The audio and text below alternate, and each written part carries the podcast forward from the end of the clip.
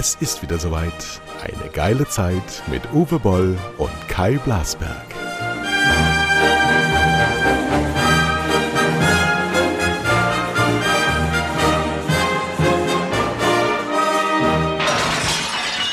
So, meine sehr verehrten Damen und Herren, wir sind heute ähm, ja im Auftrag des Herrn unterwegs. Wir haben ein Experiment. Wir sind nämlich, ähm, beziehungsweise ich habe mich ähm, von, meiner, von meinem Heimathafen Süderhüft getrennt und bin in, kann man gar nicht sagen, Österreich. Wir haben gerade die Fußball-Bundesliga, den letzten Spieltag zusammen mit ein paar Jungs gehört, haben uns äh, verschiedene Kannen Bier reingestellt. Deswegen ist es auch deswegen eine Premiere, dass ich zum ersten Mal zumindest besoffen, vollständig besoffen. nüchtern bin. Nee, nein, nein, nicht besoffen, das ist ja viel zu viel gesagt. Ich bin äh. in Dachstein 7.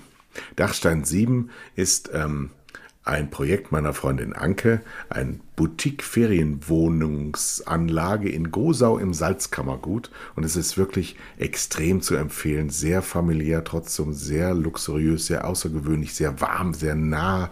Und ich finde es ganz toll hier. Und äh, seit Januar 2020, in Corona-Zeiten heißt das ja was, ist Dachstein 7 geöffnet, war also dann lange geschlossen, ähm, ist in Quartiere aufgeteilt, neun Quartiere, Qs. Und ähm, ich kann wirklich, egal ob man jetzt Urlaub machen will oder Incentives verteilen will oder Events oder Tagungen am Fuße des imposanten Dachsteins, erlebt man hier sieben Wahrheiten. Das ist wirklich großartig. Und genauso großartig müssten wir als Rheinländer eigentlich finden. Hallo Uwe Boll, lieber Gast, dass der erste FC Köln zumindest die Relegation geschafft hat. Genau, und die Gladbacher, mein Team, haben fleißig geholfen, am Schluss 4-2 jetzt äh, gewonnen. Und ähm, leider ist Gladbach nicht im internationalen Wettbewerb, weil Union Berlin auch gewonnen hat. Das ist natürlich bitter gewesen für mein Team, äh, aber sie haben sich im Vorhinein ja schon verschenkt. Ja? Ähm, und ähm, aber der, die Kölner werden niemals untergehen und äh, jetzt, ja, jetzt ich bin, ich bin froh. Ich bin froh, dass die drum spielen die Bielefelder haben sich ja auch durch einen Sieg heute selber gerettet. Und äh, Schalke hat alles versucht, weil aus Hass gegen Köln haben sie versucht, die noch zu be besiegen. Und den Kölnern wurde auch ein ganz klares Tor vorher nicht gegeben. Das war nämlich kein Foul, sondern das war wie ein Stürmerfoul beim Handball. Der Typ ist in den Rhein gerannt und dann wurde es 1 zu 0 für Köln nicht gegeben. Und dann haben sie aber noch eins gemacht. Äh, aber der Fährmann von Schalke, der Torwart, ist bei der letzten Ecke fünf Minuten äh, drüber gespielt, schon mit nach vorne gegangen und hat den Kopfball gekriegt und nee. knapp am Kopf, doch knapp am, äh, am Pfosten vorbeigeköpft. Ich hätte, ich hätte bald die Krise gekriegt. Ich bin ja kein Köln-Fan, aber da wollte ich, der, ich will jetzt doch, dass Köln äh, drum spielt.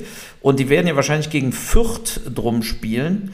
Ähm, ähm, Bochum scheint ja in der zweiten Liga schon äh, aufgestiegen zu sein, sozusagen. Aber äh, oder Holstein-Kiel. Und ähm, gegen Holstein-Kiel könnte es für Köln katastrophale Auswirkungen Ich darf haben, kurz ja. vermerken, dass ich ja im letzten Herbst nach Schleswig-Holstein gezogen bin. Und kaum bin ich hier, steigt ein schleswig-holsteinischer Fußballverein in die Fußball-Bundesliga auf. Äh, ganz, ganz interessant bei dem, was da so absteigt. Werder Bremen, Schalke 04 auf jeden Fall. Der 1. FC Köln als Traditionsverein und größte Fahrstuhlmannschaft der letzten 30 Jahre ähm, spielt auch um den Abstieg äh, muss man ja sagen, dass die zweite Liga im nächsten Jahr attraktiver sein wird als die erste Liga, was die Vereinsnamen angeht. Nicht was den Fußball angeht, der gespielt wird, aber was die Vereinsnamen angeht, nachdem jetzt Dresden und Rostock auch hochgegangen ist und Ingolstadt dann wahrscheinlich gegen Osnabrück spielt und in der zweiten Liga dann äh, Hansa Rostock ist aufgestiegen, Dynamo Dresden ist aufgestiegen, 1. FC Nürnberg ist da drin, Fortuna Düsseldorf ist da drin, der 1. FC Köln bleibt vielleicht in der Bundesliga, der Hamburger SV spielt dann gegen Schalke 04. Also du hast ständige Spieltage mit absoluten Knallerpartien, das wird der zweiten Liga sehr gut tun, aber man weiß ja gar nicht mehr, wer was überträgt. Ich habe mich heute mal kundig gemacht, was diese diese neue Liga, die da jetzt entsteht, diese Champions League für absolute Vollloser-Mannschaften, nämlich für was deine Gladbacher nicht mal geschafft haben, was das eigentlich mhm. sein soll. Die spielen genauso wie die Champions League mit 32 Vereinen Ja, damit und, sie alle noch international mitspielen dürfen in ganz Europa. Aber wer Jede trägt das denn und wann, wo, wo, leben denn die Menschen, die sich das im Fernsehen angucken sollen oder die dafür vielleicht würdest Union Berlin gegen Beograd Geld für bezahlen? Nee. Nö. Aber wer weiß, wenn irgendwelche, also äh, Union Berlin, die sind dann international zum ersten Mal dabei, da werden die Fans kommen. Aber ich denke auch, die zweite Liga wird nächstes Jahr äh, fast dieselben Zuschauerzahlen holen wie die ja, erste ja. Liga, weil die haben nur gro große, ja gut, nur in Berlin waren heute 3000 Leute im Stadion. Ich habe gedacht, ich gucke nicht recht. Und äh, äh ich habe mich wirklich gefragt, äh, äh, warum in Berlin, wo alles so lange zu war, wo Ausgangssperren sind, wo äh, immer noch keine Hotels offen sind. Warum dürfen auf einmal in Berlin Zuschauer rein? Die Kölner hätten heute auch ein paar Zuschauer dringendst gebraucht gegen Schalke.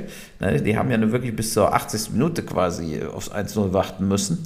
Und ähm, naja, aber also die Corona-Regeln, die sind eben äh, sehr äh, individuell auslegbar.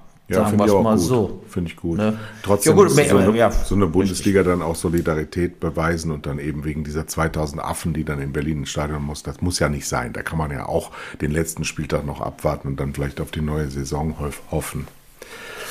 Ich jo, wollte mit dir mal ähm, vor dem Hintergrund der Diskussion dieser Woche mal über deine Doktorarbeit sprechen.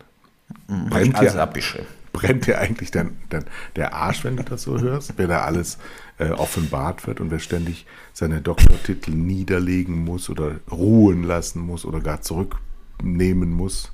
Oder bist ja, du sicher, du, dass bei dir alles mit korrekten Dingen äh, vorgegangen ist? Oder wissen unsere Hörer eigentlich, dass du Doktor bist und was für ein Doktor du bist und worüber du geschrieben hast? Hm? Germanistik, die Gattungsserie und ihre Genres. Meine Magisterarbeit vorher war über Dallas, Analyse einer Serie. äh, äh, ja. Und äh, ich glaube, äh, da ist in meinem, äh, was ich da geschrieben habe, da gab es vorher nichts. Also ich hätte jetzt ganz schwer abschreiben können. Ähm, ich musste tatsächlich schon ähm, sozusagen so ein bisschen selber arbeiten. Aber es sind ja auch Sachen, die mich interessiert haben. Von daher hatte ich auch Spaß dabei. Ich glaube aber, dass bei den deutschen äh, Politikern, äh, die sind ja, wir haben ja schon oft besprochen, wenn man nicht 30 Jahre irgendwo im Kommunalverband sitzt, bringt es mal, in, in, Deutschland kommt man ja zu nichts.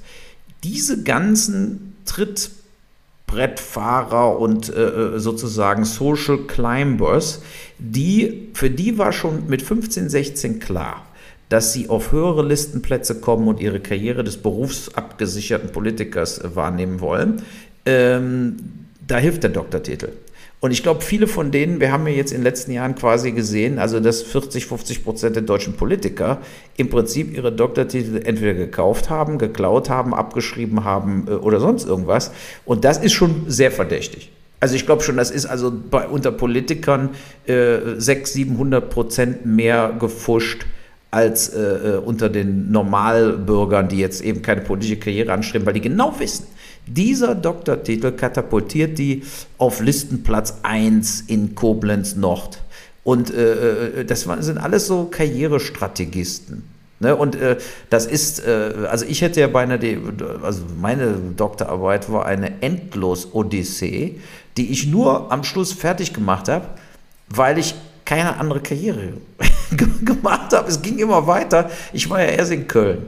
Dann in Köln hat mein normaler Professor, wo ich noch die Magisterarbeit geschrieben und die Examensarbeit geschrieben habe, hat er gesagt, äh, Doktorarbeit kann ich nicht betreuen im Bereich äh, Fernsehen, überhaupt Serie, Filmanalyse.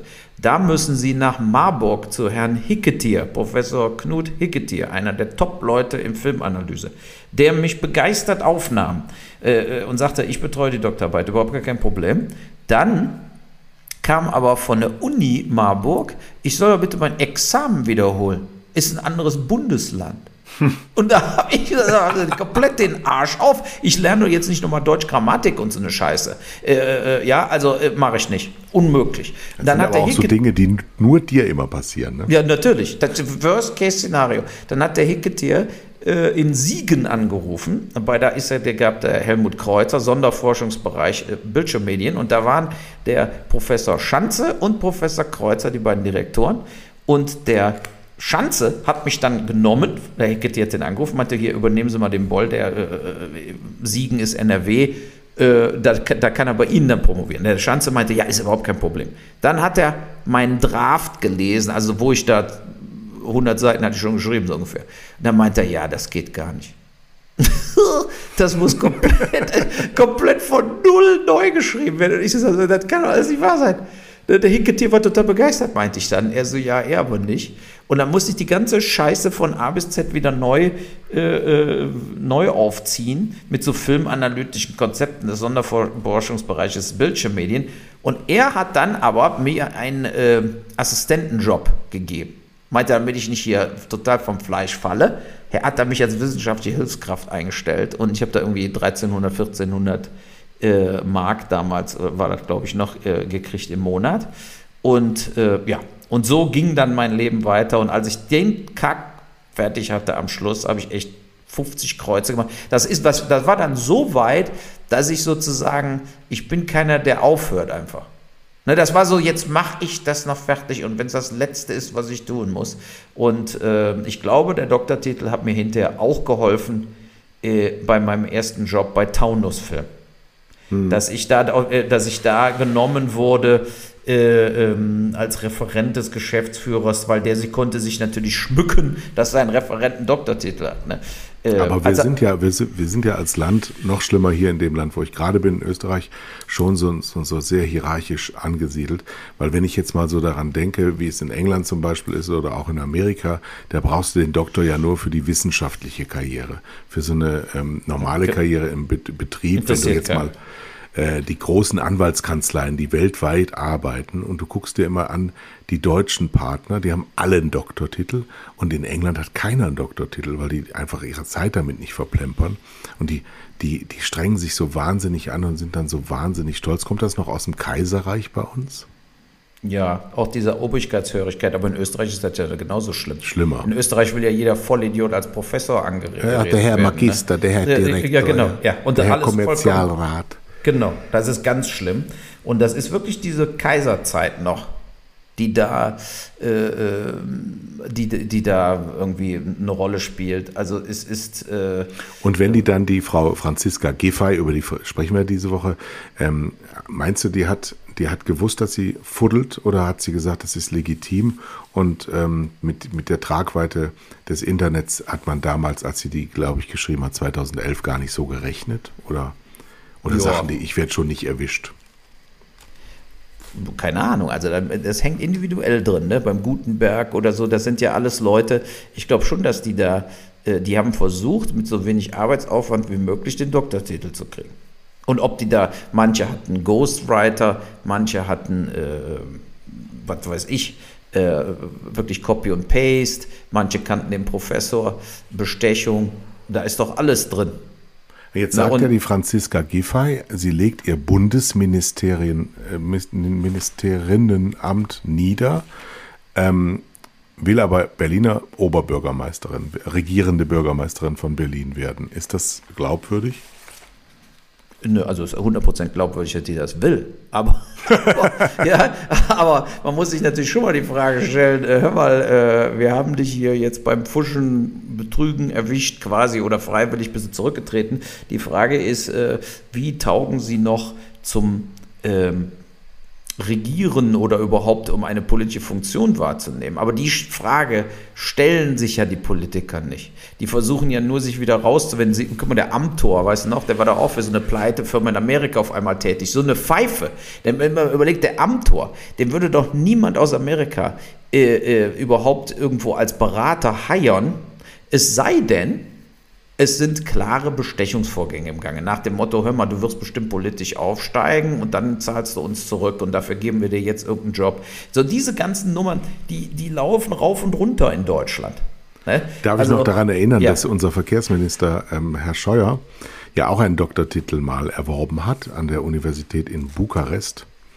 Ähm, das Thema ist mir jetzt gerade nicht überliefert, aber den hat er auch jetzt niedergelegt vor Jahren und daran möchte er nicht erinnert werden, aber ich möchte die Gelegenheit nutzen, weil ich ja auch SPD-Mitglied bin, wenn die Franziska Giffey ihren abgibt und auch ihr Ministeramt und du deinen schon abgegeben hast, aber dein Ministeramt, was du sehr, sehr, sehr schlecht ausfüllst, lieber Andi Scheuer, dann leg doch das Ministeramt jetzt in dieser Woche einfach mal traditionell mit der Franziska zusammen nieder. Das wäre doch mal eine schöne Idee.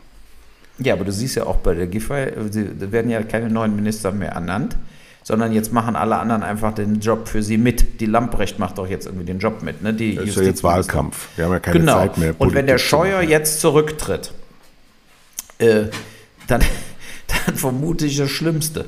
Ja, äh, äh, ne? und äh, was weiß ich, dass dann noch der, der Seehofer wird auch noch Verkehrsminister bis, bis äh, oder, ja, oder, der, oder der Altmaier, äh, ach, das mache ich noch mit, äh, wir investieren jetzt mal in Würstchenständen an, an nicht, nicht, nicht im Wartebereich wird investiert wie der Scheuer, sondern an den Würstchenständen wird, wird investiert. Ja. ich fand aber, wenn die jetzt, es zeigt ja so ein bisschen dieses Bild mit der Giffey und ich habe gerade, du hast ja leider Sky nicht, aber äh, ich habe diese Wirecard-Doku gestern geguckt, die ja, ja brandneu bei Sky läuft. Und ähm, die Kurzfassung, ich meine, wir haben alle davon, äh, wissen ja, wo Wirecard was das war. Also Wirecard war im Endeffekt Bernie Madoff in Deutschland ein Ponzi-Scheme mit äh, komplett fabrizierten Umsatzzahlen, fabrizierten Gewinnzahlen, sodass das Ding an der, am DAX abging, an der Börse abging, alle waren happy der Börsenkurs explodierte und so weiter.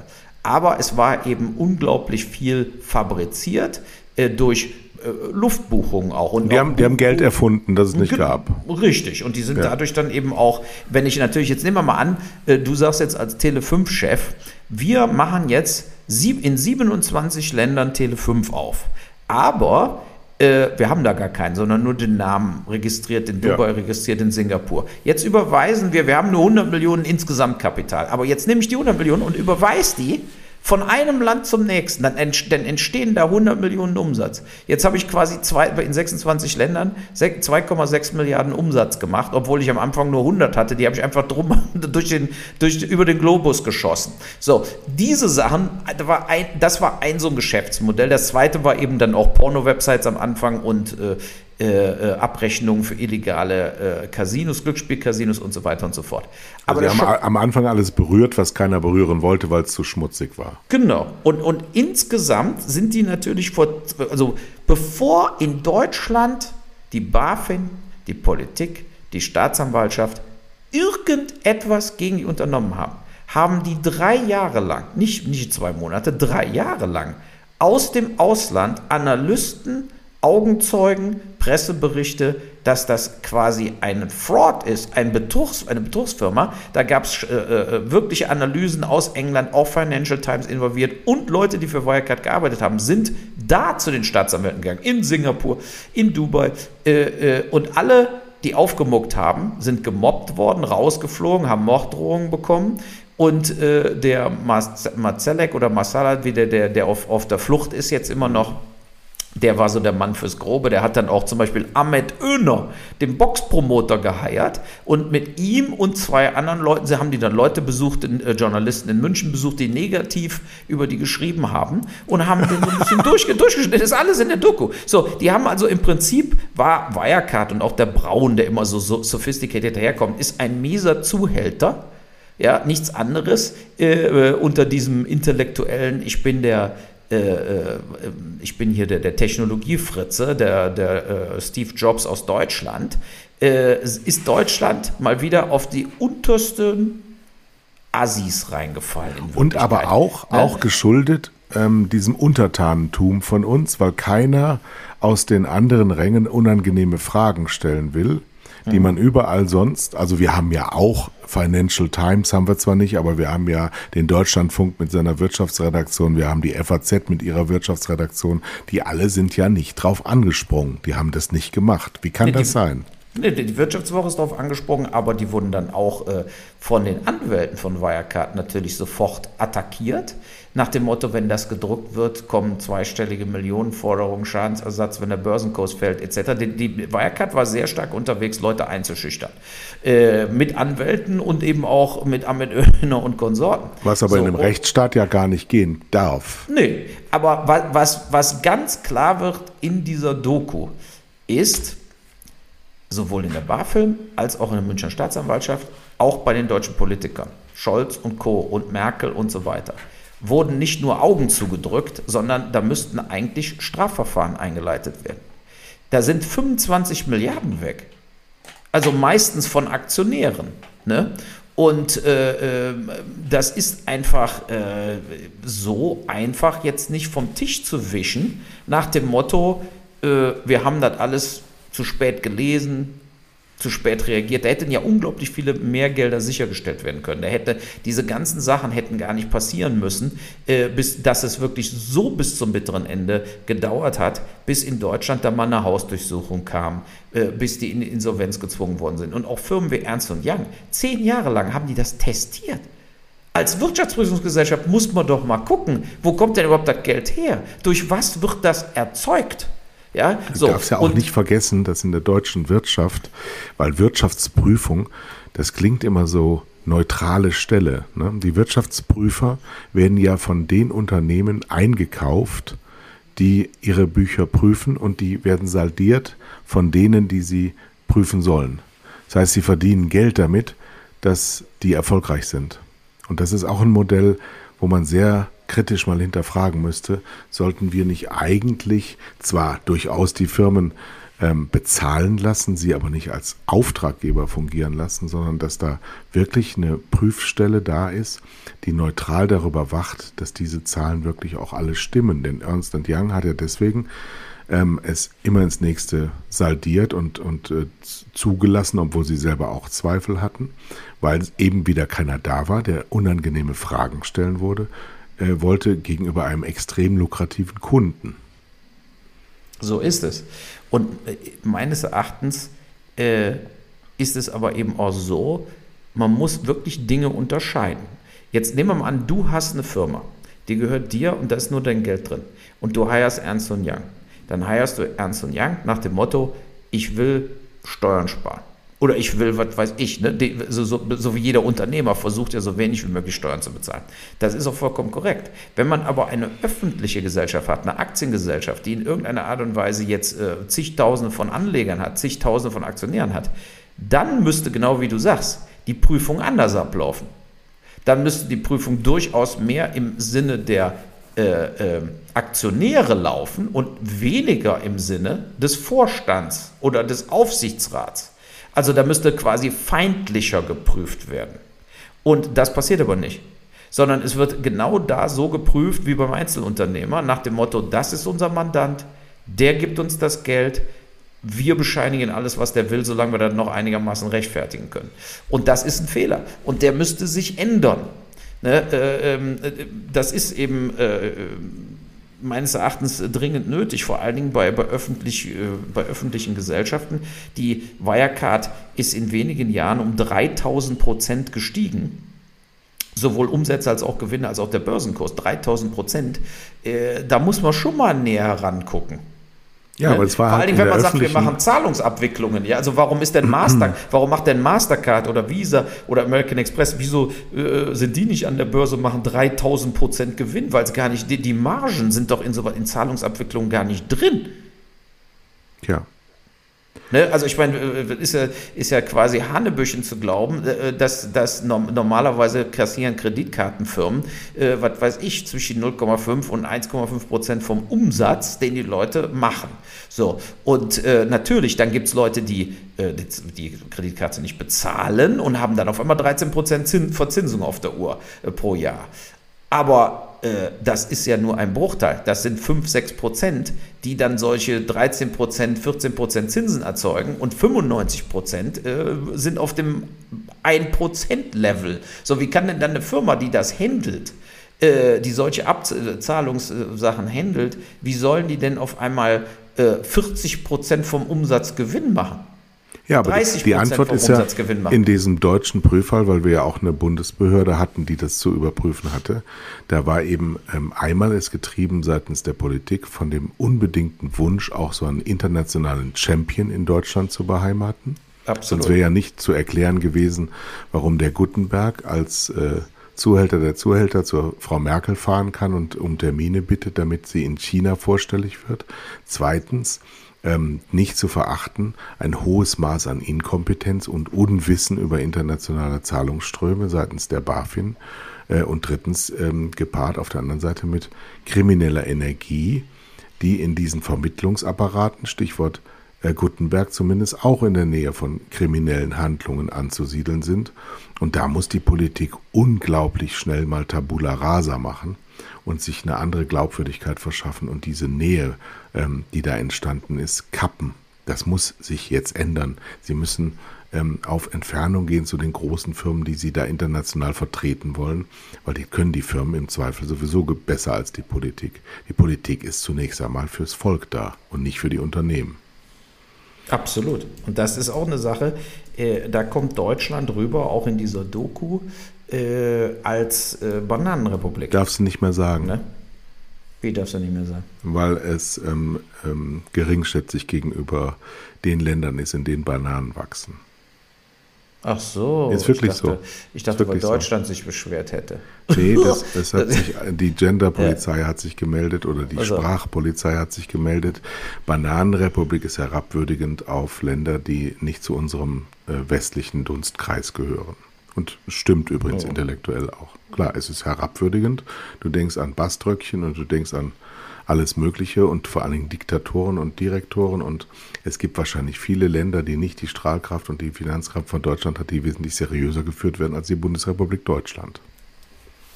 Ja, das kann auch manchmal passieren. Und deswegen Aber ist Bananenrepublik Herrschersprache.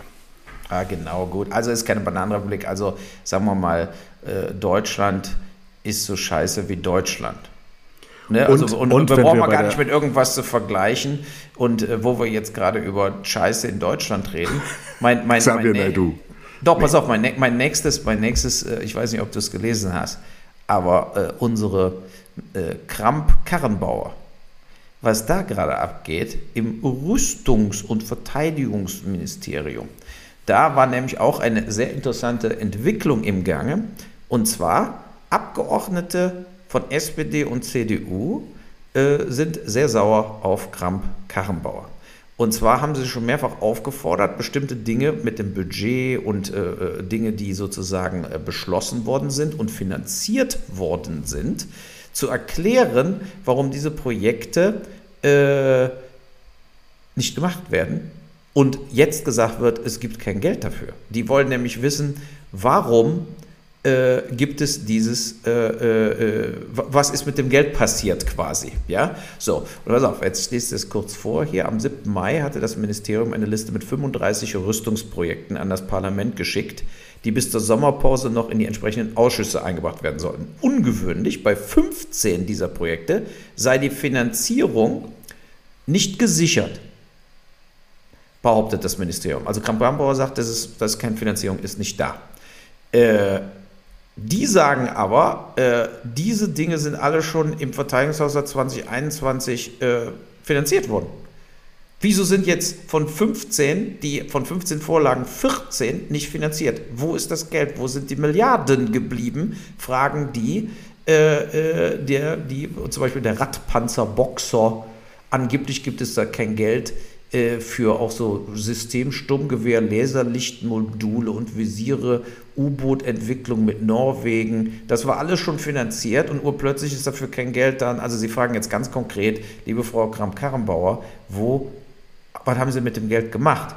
Und äh, ich würde mal sagen, wir sind ja klug durch Flinten-Uschi geworden.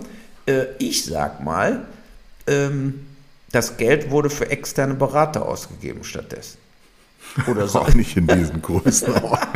ja, oder, ja, aber ich meine, das gibt es noch gar nicht. Ne? Also die, die, äh, diese, diese Dinger, das, ich, ich verstehe das einfach gar nicht, wie sowas überhaupt möglich ist. Und vor allen Dingen, dass Sie jetzt zu Ihren eigenen Partei, also ist ja jetzt nicht, dass die AfD hier eine Anfrage gemacht hat, sondern die CDU mit der SPD fragen bei ihrer eigenen äh, äh, äh, Verteidigungsministerium an, äh, sag mal, äh, wie geht das? So, und die Antwort war bisher null. Schweigen im Walde. Und das erinnert mich auch ein bisschen an diese Wirecard-Sache erinnert. Äh, in Deutschland passiert nichts. Die sagen auch in der Doku zum Beispiel, acht Monate nachdem die britische Staatsanwaltschaft äh, diese Unterlagen rübergeschickt hat zur Staatsanwaltschaft in München und zur BaFin nach Frankfurt. Es hat acht Monate gedauert, bis die überhaupt quasi äh, eine Antwort gekriegt haben. Nach dem Motto, das Material ist angekommen. Ja. Ja, und das ist es schon also in acht Monaten. Also das ist einfach Ja, aber die Politik zum Beispiel in Bayern ist die Politik ähm, weisungsbefugt ihrer Staatsanwaltschaft gegenüber. Die können ähm, durchaus Weisungen aussprechen, welche Fälle ähm, vorrangig behandelt werden. Das ist auch das Wort mit der Republik, was du eben benutzt hast. Ja. Das stellen wir Weil da muss man uns ja gar nicht so dring- vor. Nee, man muss ein dringendst, ein neues Wort dann, äh, ein neues Wort irgendwo. Das ist ja wie in Deutschland, kann man sagen. Genau. Ja, so sind wir es ja gewohnt. Also, aber das fand ich schon, also das sind wirklich so Dinge, ähm, ich lese solche Sachen immer mit dem höheren Radar. Ne? Also, äh, wo, wo dann sozusagen, bei mir gehen immer so die Alarmsirenen dann an. Und ich glaube einfach, und das haben wir jetzt während Corona ja auch gesehen mit den Maskenaffären, dass äh, in Deutschland die Korruption, Geldwäsche äh, sehr, sehr hoch ist. Also das wirklich. Aber überleg dir ist mal- Ein, aber- ein wirkliches, also wir reden immer über Italien, dass dann die Mafia äh, so regiert und so weiter. Aber in, in Deutschland ist, glaube ich, durch und durch verseucht äh, mit Korruption. Überleg dir mal, wie, wie sehr unser Volk darüber aber informiert wird. Das sind 1,30 Meldungen in der Heute-Geschichte. Die ganzen Talksendungen beschäftigen sich nie damit, die aber die größten Reichweiten generieren. Du kriegst Reportagen darüber bei Arte, manchmal auch bei der ARD. Die sind dann irgendwann um 0 Uhr irgendwas. Das heißt, wir, äh, die Öffentlich-Rechtlichen, erfüllen da ihre Pflicht, aber kommen ihrer eigentlichen Aufgabe nicht nach, die Regierenden zu kontrollieren und das dann eben auch mit Sendezeiten, wo weiteste Teile der Bevölkerung eben auch darüber informiert werden. Und gleichzeitig sind wir ja der Souverän, wir Menschen müssen uns auch mit schwierigen, komplexen Themen mal auseinandersetzen. Das tun wir ja auch alles gar nicht. Wenn du mal gerade diese Geschichte äh, nimmst mit dieser 2%-Regel äh, des Wehretats. Das Ja. ist hochgradig schwachsinnig, so eine Regelung überhaupt zu treffen. Das ist so wie der Dublin-Prozess, wo man den, den äh, Anrainerstaaten sagt, ja, das muss da, muss der Antrag gestellt werden, wo die Außengrenze ist. Ja gut, das kann dann nur am Wasser geschehen, weil die ja übers Meer kommen. Ja? Und die wenigsten Asylant, Asylbewerber kommen ja mit dem Flugzeug. Genauso ist es eben äh, in diesem Falle. Zwei Prozent von was eigentlich? Vom Bruttosozialprodukt, das ja an, an manchen Jahren gar nicht so hoch ist wie in anderen Jahren. Und wisst ihr eigentlich, was das bedeutet im Falle der Bundesrepublik Deutschland, die ja seit 2014 ihren Wehretat bereits um 35 Prozent erhöht haben und wir ja immer wieder Fälle haben, wo nichts fliegt, wo nichts schwimmt, wo nichts taucht, wo nichts segelt, ja, wo wir immer nur Geld vor die Wand scheißen und wir dann Ja. um nochmal 30 Milliarden, und wir reden ja jetzt hier nicht für immer, sondern pro Jahr, unseren Wehretat für was denn eigentlich, für welche Soldaten, die wir gar nicht haben und für welche Aufgaben, die wir gar nicht haben. Und wir müssen ja auch mal darüber reden, was, was hat das eigentlich für einen Sinn und nicht Zahlen festlegen, die wir dann blöd erfüllen müssen und uns dann von irgendwelchen Säcken anmahnen lassen, das doch bitte mal zu machen. Ja, Griechenland, korruptes Land, kann das gut machen, weil sie Außengrenzen haben und weil sie von uns die Kredite und die Hermesbürgschaften bekommen, damit die Panzer dann auch gekauft werden. Aber wir, wir sind doch ein hochentwickeltes Land. Wir müssen doch mal diskutieren, ob wir das überhaupt in diesen Zahlen bannen, sondern mal beauftragen, was brauchen wir eigentlich, mit wem machen wir das zusammen und in welcher Zeit. Wir, wir, ich glaube, über einen neuen Kampfflieger reden wir seit 20 Jahren. Und wir werden nie einen Ja, kriegen. nee, aber äh, ist doch, das haben doch die Amis gefordert. Der, die 2% kamen durch die Amis in der NATO. Da wurde einfach gesagt, jeder muss 2% bezahlen, weil die Amis zahlen ja noch viel mehr wie 2%. Die haben ja 10%, 12% für Rüstung. Aber jedes es ist Jahr. doch deren Geschäftsmodell. Die Äh, hätten äh, doch äh, sonst gar nichts außer ja. Waffen und Überwachungstechnologie. Und Silicon Valley und Filme. Äh, so, Ja, aber, aber, Silicon äh, Valley ist die Hälfte über, ist militärisch geprägt. Das ganze Internet kommt aus dem Militärwesen. Die Amerikaner sind eine durchmilitarisierte Welt. Die leben vor allen Dingen von Militär. Ja, aber da hätten doch die anderen NATO-Partner alle ablehnen müssen und sagen, wir bestimmen, wie viel, wir sind im Zuge NATO natürlich einsatzbereit, aber wie viel wir jetzt konkret hier investieren, das entscheiden wir. Da, so, hätte es gesagt werden müssen. Aber so wurde es ja auch gemacht. Wir haben ja bisher keine 2% investiert. Und es wird immer wieder zugesagt. Dann wird gehofft, der amerikanische Präsident wechselt und dem neuen Präsidenten ist es scheißegal. Äh, und dann äh, machen wir wieder trotzdem keine 2%. Ne? Also meines Erachtens, die einzige Möglichkeit, auf 2% zu kommen, ist, indem man quasi Entwicklungshilfe betreibt. Mit äh, militärischem, also jetzt ohne Waffen, aber mit der Bundeswehr. Das, äh, wir, wir, wissen, ich habe diese Woche mal wieder so einen Bericht, also ähm, 47 Millionen Flüchtlinge gab es letztes Jahr. Davon waren 39 Millionen äh, Kriegsflüchtlinge. Und davon sind natürlich bei weitem die meisten in Afrika geblieben. Ne? Also die, die haben sich nur von Land von Land zu Land ja. geschlängelt. So, äh, ähm, waren, glaube ich, nur zwei Millionen oder was nach Richtung, Richtung Europa. So, und äh, das heißt, äh, wenn wir nicht wollen, dass alles vollkommen aus dem Ruder läuft mit Flüchtlingen, dann müssen wir in Afrika äh, in dem Sinne positiv versuchen einzugreifen. Ne? Vielleicht sogar mehr Blauhelme, äh, die Sachen befrieden ohne große Kampfaktionen, die aber vor allen Dingen helfen. Die, die Brunnen äh, bilden, bauen helfen, äh, Logistik helfen äh, und das durchgehen. Und man könnte dann sozusagen die, die, äh, das Entwicklungshilfebudget ins Militärbudget mit einrechnen und quasi sagen, hier, wir haben unsere 2% erreicht. Ja, also äh, wir, wir werden ja sowieso zig, zig Milliarden in Entwicklungshilfe stecken müssen. Und, ja, äh, aber das ja. ist auch Besatzersprache, Entwicklungshilfe, das heißt wirtschaftliche Zusammenarbeit. Und die wirtschaftliche Zusammenarbeit ist jetzt nicht nur Semantik, sondern es geht wirklich darum, aus Afrika Partner zu machen. Und das sind sie nicht. Wir beuten die aus, die Chinesen beuten sie aus, die Amerikaner beuten sie aus, aber am meisten beutet aus die Europäische Union. Wir sind absolut auf der Seite der Täter weltweit. Wir helfen nirgendwo. Und das ja, ist. Ähm, das muss sich das ist, genau, ja, muss sich dann ändern. Politik. Richtig, aber ich glaube, den Afrikanern ist es scheißegal, wie du das nennst, äh, solange da tatsächlich irgendwas Positives passiert. Ja. Und äh, so, und, ne, und von daher. Sage ich nur 20 Jahre Afghanistan, da haben wir auch Brunnen gebaut und Mädchenschulen. Da haben wir uns 20 Jahre angehört, was wir da für Wohltaten abliefern. Jetzt gehen wir da raus und dann ist die Taliban wieder am, am Werk. Ist gar nichts ja. entstanden. Nee, das hätte man ja gar nicht nach Afrika. Wenn man das Geld, was in Afghanistan versenkt wurde, in Afrika investiert hätte, hätte man sich sehr viele Flüchtlingsproblematiken sparen können. Ja. So, da, da, trifft sie auch auf offene, äh, auf offene ja, aber äh, Nimm doch mal das Beispiel, diese Woche ist doch das Lieferkettengesetz geplatzt. Obwohl sie das Lieferkettengesetz, das ursprünglich von den Sozialdemokraten eingebracht wurde, ein wirklich ähm, vernünftiges Wir Modell für wirtschaftliche Zusammenarbeit, nämlich dass die Abnehmer aus der Europäischen Union, insbesondere Deutschland, auch dafür Verantwortung tragen, ähm, wer was herstellt in ihrem Namen oder für sie. Das hat die Union jetzt wieder mal platzen lassen. Ein riesengroßer Skandal, aber der nicht an unser Ufer schwappt, weil sich wieder keine Sau dafür interessiert. Hauptsache, wir können bei Kick wir für drei Euro ein T-Shirt kaufen. So. Und solange wir so ignorant sind als Verbraucher, solange unsere Politik von der CDU bestimmt wird, die immer nur in Sachen Wirtschaft unterwegs sind, solange solche Skandale passieren können, da brauchen wir aber gar nichts zu reden. Wenn wir das schon vorbereiten, das ist wirtschaftliche Zusammenarbeit, den Leuten nämlich Mindeststandards zu gewähren, die wir ihnen nicht gewähren, sondern wir bringen ihnen mit unserer Arbeit Sklaventum und Tod.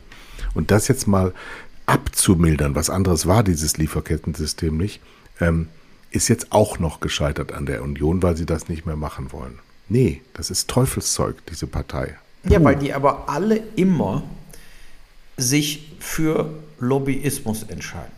Ne? Also es gibt einfach überhaupt keine äh, Partei, keine, die nicht von ihren sozusagen in dem Sinne Lobby-Wählergruppen oder purer Industrielobbys äh, äh, so verwässert werden, dass am Schluss gegen jede wissenschaftliche Erkenntnis und gegen jeden auch äh, Menschenverstand Dinge verzögert werden, nicht getan werden. Ne? Und äh, damit kommen wir eben, das haben wir ja jetzt auch, haben wir ja schon durch Corona, wurde das ja einfach nochmal viel klarer, damit kommen wir nicht weiter. Also wir fahren damit eins zu eins vor die Wand. Und wir haben äh, zu viele Indikationen, dass die bestehenden Politiker und vor allen Dingen die Leute in Deutschland, die in politischen Parteien aktiv sind und Karriere machen, total aus persönlichen Motiven, Bereicherungsmotiven, Machtmotiven äh, sich da hochschlängeln und dann, wenn sie am Drücker sind, müssen sie so vielen Leuten dank, äh, äh dankbar sein, die sie nämlich hochgepäppelt haben über 25 Jahre in ihrer Position, manche auch nur über acht Jahre wie Spahn und Co. Äh, so, aber die sind so verwoben, dass die dann diese Interessen dieser Leute äh, repräsentieren. Und das schädigt die Wirtschaft und das schädigt vor allen Dingen auch äh, Deutschland, die Politik. Ähm, Afrika etc. Das ist, das ist ein ganz, ganz großes Problem, dass, äh, ähm, dass parlamentarische Politik im Kapitalismus tatsächlich auch bedeutet, äh, ja, man wird nie das Optimalergebnis oder das wirklich wichtige Ergebnis hin, hinbekommen können. Klappt nicht. Annalena Baerbock und Cem Özdemir haben vergessen, ihre Parteibezüge zu deklarieren bei ihren Nebeneinkünften. Zufall oder Absicht? Äh, keine Ahnung, aber ich habe es gesehen, weil wir, äh, jetzt mal ganz ehrlich, 8000 Weihnachtsgeld und also ich meine, wir reden ja jetzt über Top-Politiker, ja, äh, dass sich da dann die Bild und alle so aufregen als ob das die Mega-Verbrecher wären, nach dem Motto Wirecard äh, hin oder her. Aber ist doch, ist doch äh, klar, dass das jetzt äh, kommt, weil sie Genau, das, ja, aber die sollen sich lieber über Leute aufregen, die, die 50 Millionen verdient haben an illegalen Maskendeals und in der CDU sind oder CSU. Hier geht es um Leute, die haben Hunderttausende Nebeneinkünfte jedes Jahr von direkten Lobbygruppen. Die gehen ähm, äh, Merz und Konsorten, das sind durch und durch äh, äh, im Prinzip Politiker, die tonnenweise außerhalb äh, Geld verdient. Ne? Äh, unser Ex-Kanzler ja. Schröder, zig Millionen von Gazprom. So, also äh, da jetzt wegen, oh, ich habe 9000 Euro Weihnachtsgeld nicht angemeldet, äh, ich bin ein korruptes Schwein, das ist doch lächerlich. Also ganz Aber ehrlich, Sie sind da, da natürlich auch den, umgeben Sie sind ja umgeben ja. von Fachleuten, die Ihnen sagen könnten, du, das musst schon angeben, weil es haben immer alle angegeben. Das ist ja keine neue Regelung, diese Nebeneinkunft an. Nee, aber Sie haben es ja versteuert. Sie haben jetzt keine Steuerhinterziehung begangen, sondern Sie haben es einfach da nicht angegeben im Parlament. Äh, da würde ich denen jetzt wirklich den Strick, Strick nicht draus drehen. Also, ich auch nicht, ich habe nur eine Frage gestellt. Ja, ähm, ja gut ja, nein, aber die, aber die Presse wird sich jetzt. Aber Sie werden, ja auch, du hast, das, hast das ZDF-Politbarometer gesehen, also die ja. Baerbock, Baerbock geht schon runter. Ne? Weil, so, weil sie alles genau. versuchen, sie zu demontieren, weil sie genau. eben, gerade die Rechtskonservativen verstehen überhaupt nicht, wie dieses Phänomen Grüne entstanden ist, weil sie sich mit diesen Themen der unserer Gesellschaft und uns, von uns Menschen überhaupt nicht beschäftigen. Die sehen als gesetzt an, dass sie gewählt werden und dass die dann unter sich verteilen, wer welche Positionen bekommt. Und dass da noch ein Souverän dahinter steht, nämlich wir, das nehmen sie so hin, weil das irgendwie zum System dazugehört, aber eigentlich wollen sie es nicht. Richtig. Und deshalb werden sie jetzt sich darauf einschießen, äh, damit am Schluss dann doch wieder die CDU die stärkste Partei wird und den Kanzler stellt. Und dann wissen sie nämlich, wir wollen grün, aber wir wollen nicht zu grün. Und wenn ja, sie den und, äh, Kanzler stellen, dann heißt der Kanzler Armin Laschet. Und der ja hat jetzt übrigens auf einen Direktwahlkreis verzichtet. Ein Novum in der Geschichte. Der ja, wollende Kanzler, der Aber wollende warum CDU. Denn? Warum denn? Weil er ähm, in seinem Heimatwahlkreis gegen einen, ich glaube, Oliver Krischer von den Grünen, den Verkehrsexperten, antreten müsste. Und der hat in den letzten zwei Perioden seinen Wahlkreis gewonnen. Und der äh, wollen werdende Kanzler Laschet will denn das nicht verlieren und sich im PR will nicht als als äh, Wahlverlierer da reingehen, deswegen hat er sich in der NRW-Liste auf die Eins setzen lassen und ist sowieso dann abgesichert. Aber man kann natürlich, das muss man auch sagen, Kanzler werden, ohne Bundestagsabgeordneter zu sein. Ja. Und das dürfte ihm ja eigentlich, wenn er so siegesgewiss ist, auch jetzt gar nicht großartig interessieren. Ne? Aber äh, der ist sich ja natürlich nicht siegesgewiss. Wer weiß, was noch alles äh, ausgegraben wird. Ich glaube aber, äh, dass die Grünen deshalb am Schluss nicht die stärkste Partei bekommen, weil natürlich alle, auch inklusive übrigens so Sendungen wie heute Show, alle machen sich lustig über dieses äh, äh Streichpaket der Grünen. Ne? Also Kurz, äh, Kurzflieger, äh, jetzt von, von, von Hamburg nach München streichen und so weiter. Die werden eine Litanei abledern, also diese ganzen Medien, so lange bis der letzte Bundesbürger glaubt, wenn wieder dasselbe wie ich muss Vegetarier werden, wenn die Grünen regiert werden, äh, wenn die Grünen regieren. Ich finde keine Tankstelle mehr, wenn ich kein E-Auto habe, bin ich geliefert. Diese ganzen Dinge werden hochgetrieben und äh, genau. äh, ne? und dann haben alle am Schluss haben Angst, die Grünen zu wählen und sagen, so will ich es jetzt doch nicht. Und so. dieses Beharrungsvermögen ja. der Deutschen, gespeicht durch das immer älter werden der Bevölkerung und der großen Saturiertheit der Bevölkerung, nennt man Strukturkonservatismus. Und das ist das Schicksal unseres Landes und daran werden wir sterben. Ja, so sehe ich das auch. Also wir sind da, haben keinerlei äh, Eier, sowieso nicht, aber wir haben eben auch äh, dieses, äh, wir wollen am Schluss für uns so unsere Gemütlichkeit irgendwo haben und äh, wollen nicht wirklich nicht wirklich, wir wollen zwar irgendwie revolutionär sein, aber nicht wirklich. Also wir wollen ja nicht auf einmal tatsächlich Hirsebällchen grillen, sondern doch unsere Wurst noch. Und unsere Wurst wollen wir auch immer noch billig kaufen. Also dass sie jetzt nicht auf einmal 9,20 Euro kostet. Ne? Also ich kaufe mir immer so Bio-Wurst. Und also richtig gute Bio-Wurst. Da zahlt man für 200 Gramm Salami und 200 Gramm Liona 12 Euro. Ne? Also man kriegt schon im... im Jeweils? Äh, Nee, nee. Also so, also für 400 so. Gramm Wurst bin ich 12 Euro los. Ne? Die ist dann aber wirklich also auf, auf höchster Stufe. Und äh, wir, wir, haben ja hier so ein Edeka Frische Paradies, so ein Riesending. Ne? Und da haben die einen riesen, auch drei H-Steaks. Die haben natürlich alles. So. Und da ist diese richtige High-End-Bio-Sektion. Du kannst sagen, das ist eine 25 Meter Wursttheke. Die ist riesig. Ja? Und da ist dann die High-End-Wurst ist 60, 70 Zentimeter breit, weil die ja. kauft kein Mensch. Ne? Die haben auch gesagt, die geht total schlecht. Das Zeug wollen sie vielleicht wieder abschaffen. So, ja, aber ne? daneben ne? auch äh, weniger Endwurst liegt, die genauso fett schmeckt und ähm, genau, ja. die, die, die, genau die normale Schweinewurst und so weiter, die schmeckt auch gut und die ist dann aber wirklich von den durchgespritzten Viechern und äh, der, da zahlt man natürlich für 200 Gramm Salami und 200 Gramm äh, Leona 4,05 Euro oder 3,70 Euro, beides zusammen und nicht 12 Euro. So, das ist natürlich ein Preisding. Wir hatten ja das auch mal diskutiert. Wir, wir müssen deshalb umstellen, äh, natürlich nicht nur wegen Global Warming, sondern auch wegen der Tiere und Tierwohl. Deshalb muss umgestellt werden. Und dadurch wird sich der Preis auch regulieren. Der Preis wird runtergehen.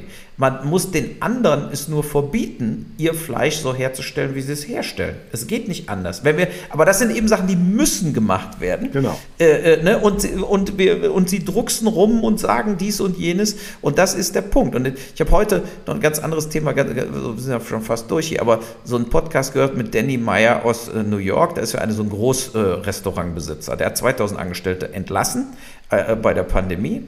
Und äh, jetzt nach New York ist nach einem Jahr quasi wieder auf. Ne? Restaurants machen auf und zwar innen und außen. So, und er hat gesagt, von 2000 Leuten hat er nur 150 wiedergekriegt. Meinte, der Rest ist weg, unbekannt, mhm. verzogen für immer. Mhm. New York ist viel zu teuer, die Leute haben New York verlassen. Und er sagte, das Problem ist nicht jetzt, dass da keine Gäste kommen wollen, sondern die Restaurants haben einfach keine Mitarbeiter. Absolut. Und äh, äh so, und dann sagte, genau, das war so ein Vanity Fair Podcast, ja. Und dann würde, ich war dann leider nicht, natürlich nicht beim Podcast dabei, aber da muss man eben sagen, ja, dann muss, muss eben auch ein faireres Gehalt bezahlt werden. Total. Ne, weil die Leute, die in Manhattan arbeiten, verdienen im Durchschnitt 160.000 Dollar im Jahr, im Durchschnitt. Ja. Und in, Man in Manhattan leben 5.000 bis 8.000 Personen, die verdienen siebenstellig im Jahr. Siebenstellig, 5.000 bis 8.000 Leute. So, und da muss es eben auch möglich sein, dass ein äh, Kellner nicht 11 Dollar kriegt plus Trinkgeld sondern eben 20 Dollar kriegt plus Trinkgeld oder Köche auch, weil da ist es eben viel teurer auch zu leben, ja, zu wohnen. Du zahlst ja auch 6000 so. Dollar für eine 60 Quadratmeter Wohnung. Das ist halt. In, äh, ja, richtig. Ja, ja, so. Und, äh, also Miete. Ne? So, und, äh, und, und das ist eben wirklich so, so eine Sache. Und da haben sie, er meinte dann eben nur, er hofft natürlich, dass jetzt, jetzt mit Tourismus dann auch mehr Leute wieder zurückkommen. Aber im Prinzip lebt zum Beispiel Gastronomie ja davon, auch in Großstädten, von Leuten, die dann eben stundenlang, nämlich aus New Jersey, aus Brooklyn, mit der S-Bahn, mit der Straßenbahn darüber gondeln jeden Tag. Dann zwölf Stunden an, äh, am Küchenherd stehen als Line Cook und dann äh, haben sie 180 Dollar verdient und fahren mit dem Ding wieder in ihre Drecksbude irgendwo in Brooklyn. So, davon lebt die Welt. Und das ist eben genau der Punkt. Wir brauchen höhere Löhne. Es muss eine gerechtere Verteidigung, äh, Verteilung geben und es gibt überhaupt keinen Grund, warum äh, äh solche Leute nicht einen höheren Anteil äh, am Steueraufkommen äh, bezahlen. Ne? Aber, und wer muss sich da also bewegen, die Reichen oder die Armen? Na, die Reichen müssen sich bewegen, vollkommen Siehste. klar. Ja. Und, was, und was tun die nicht? sich bewegen. Und warum nicht? Weil sie es nicht müssen, weil die Politik ihnen äh, ein Schlupfloch nach dem anderen äh, äh, auflässt. Und dadurch, äh, zum Beispiel der Biden hat doch jetzt sogar gesagt, der Biden hat gesagt, er schlägt vor, dass auch Europa 15 Prozent äh, Steuern berechnet für Firmen wie Amazon, Apple und so weiter. Ne? Da hat sich der Trump noch total gegen gesperrt. Der Trump wollte ja auf keinen Fall, dass amerikanische Gesellschaften wie, wie äh, äh Apple und Konsorten in Europa überhaupt Steuern bezahlen müssen. So, und äh, äh ja, aber der Biden steckt es jetzt vor, weil die Europäer können sich ja da auch in der EU wieder nicht einigen. Ne, die Iren werden natürlich vollkommen ausflippen, wenn wir sagen, äh, alle europäischen Länder müssen, da muss eine Flat-Besteuerung kommen, sodass eben zum Beispiel Apple nicht mehr sein Hauptquartier also Marke Briefkasten, in Irland hat. Ne? Oder, oder Google und Microsoft. Ja, aber da muss die EU, Firmen. weil Irland ja in der EU ist, auch Irland sagen, du kannst solche Regeln nicht mehr aufstellen. Du musst Richtig. das jetzt genauso, ja, und, und ja. ansonsten fliegst du aus unserer Gemeinschaft raus. Absolut. Und das ist auch wieder der Punkt. Es gibt keine Klausel, wie du jemanden aus der EU wieder rausschmeißen kannst. Natürlich nicht. Ne? Muss ja auch alles ja einstimmig. Ja, Irland muss ja den Raus Rauswurf selber mitbestimmen. So ist es. Das ist ja ein ja, 100%-System. Das ist so, so Ja, aber zum Beispiel, wer, wer hat denn die EU jetzt wird dran gehindert? Das, das, das ist ja sozusagen noch relativ neu. So, da muss es doch möglich sein, dass da jetzt neue Regelungen vereinbart werden und gesagt werden, unter folgenden Umständen kommst du in die EU, unter folgenden Umständen gehst du aus der EU raus. Siehe, das ist sowas wie Brexit nie wieder passieren kann. Sondern es muss doch klare Regeln geben, nach dem Motto, das und das machst du, dann fliegst du raus oder das und das kannst du machen und darfst dann raus. So, ja, dass es Möglichkeiten gibt, einfacher aus der EU auszuscheiden, aber auch einfacher aus der EU raus, rauszufliegen. Siehe äh, äh Flüchtlingsverteilung. Ne, wenn du einfach sagst, wir nehmen keinen einzigen Flüchtlings, äh, Flüchtling auf, so, dann muss es sozusagen Variante A geben, du musst dich dumm und dusselig bezahlen, weil du keine äh, Flüchtlinge aufnimmst. So. Oder Variante B, äh, du fliegst raus. Ja.